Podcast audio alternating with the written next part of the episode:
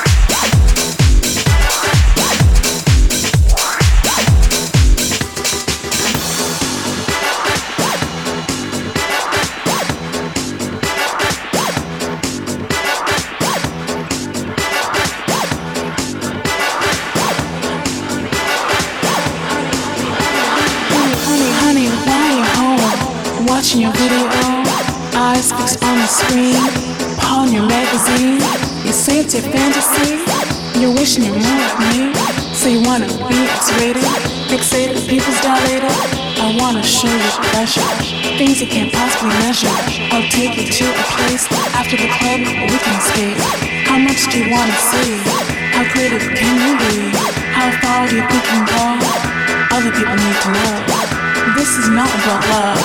It's the touch, the taste, the breath on your face as people interlace.